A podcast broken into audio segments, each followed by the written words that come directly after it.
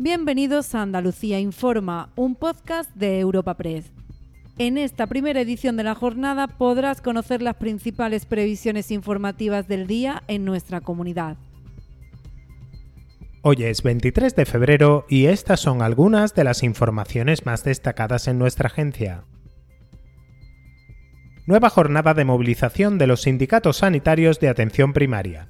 Comisiones Obreras, UGT y CESIF vuelven a convocar este jueves concentraciones ante centros de salud de las ocho provincias para exigir a la Consejería de Salud que dé marcha atrás con la orden de tarifas que abre la puerta a privatizar consultas de atención primaria. Las protestas tendrán especial relevancia en Huelva, donde a la situación general se suma el cierre de la unidad de ictus del Hospital Juan Ramón Jiménez. Luis González, de Comisiones Obreras, no descarta incluso una huelga en atención primaria si la Consejería no rectifica. Volvemos a concentrarnos en centros de salud de todas las provincias para exigir mejoras inmediatas para la atención primaria. Lo que pasa, en primer lugar, por la retirada inmediata de la infame orden que prepara el Gobierno de Andalucía para privatizar las consultas de atención primaria pagando un coste mayor que el que se paga a nuestros médicos por pasarlas. Y anunciamos al Gobierno de Andalucía si no se pone las pilas para solucionar la durísima situación de nuestra atención primaria, las movilizaciones van a continuar y Comisiones Obreras no descarta la convocatoria de una huelga de todos los profesionales de atención primaria. Somos una comunidad que no necesita filtros, con seguidores de todas partes del mundo. Somos una red social unida, una tierra que avanza, que crea y que cuida, con amigos que van mucho más allá del tiempo real una comunidad orgullosa de estar muy conectada con nuestra manera de sentir y nuestra manera de vivir. Feliz Día de Andalucía. Esta es tu comunidad. Un mensaje de la Junta de Andalucía. Las rebajas de penas a condenados por abusos en aplicación de la polémica ley del solo sí es sí llega este jueves al Pleno del Parlamento. El PP preguntará a la consejera de Igualdad, Loles López, por el aumento de consultas de víctimas andaluzas preocupadas por una norma que sigue sin modificar el gobierno de la nación. Aunque el veto de los grupos de izquierda no le permitirá defender una proposición no de ley en la que solicitaba la reforma urgente de la norma. No obstante, los populares volverán a plantearla en el próximo pleno de la Cámara, previsto precisamente en la simbólica fecha del 8 de marzo.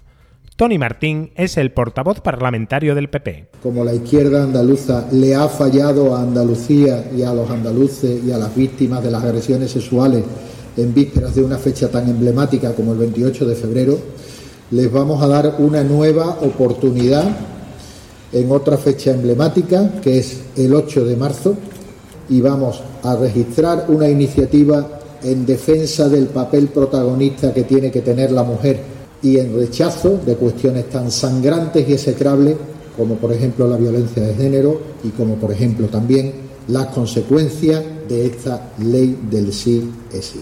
Somos una comunidad que no necesita filtros, con seguidores de todas partes del mundo. Somos una red social unida, una tierra que avanza, que crea y que cuida, con amigos que van mucho más allá del tiempo real una comunidad orgullosa de estar muy conectada con nuestra manera de sentir y nuestra manera de vivir. Feliz Día de Andalucía.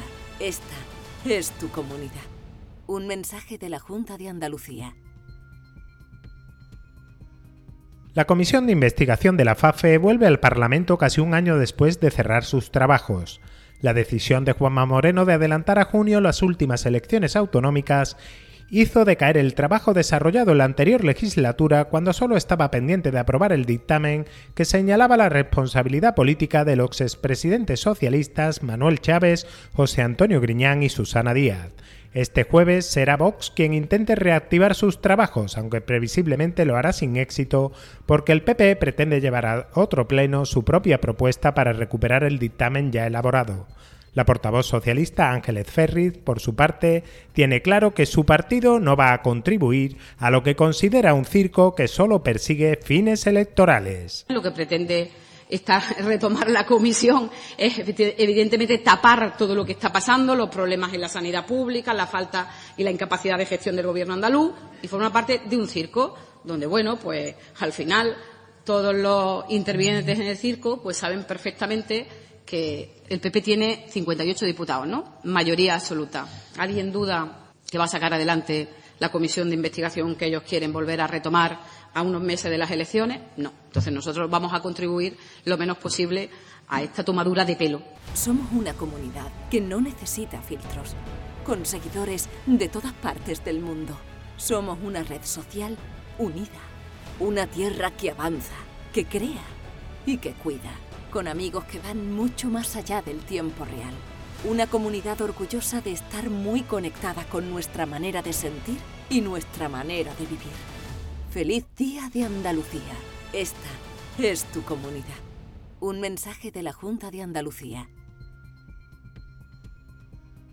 Y un apunte al cierre, la fragata Santa María de la Armada regresa este jueves a la base naval de Rota una vez finalizada su participación en la Operación Atalanta, a la que se incorporó el pasado mes de noviembre.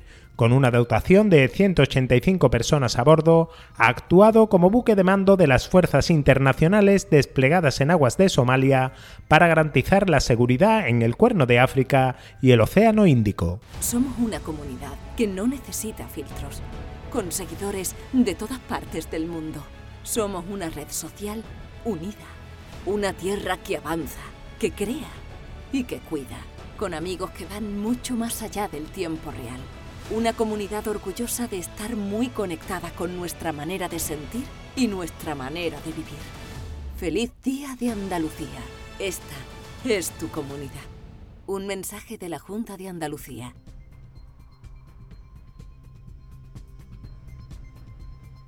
Podrás escuchar el resto de noticias que marquen la actualidad de la jornada en la próxima edición de hoy de Andalucía Informa.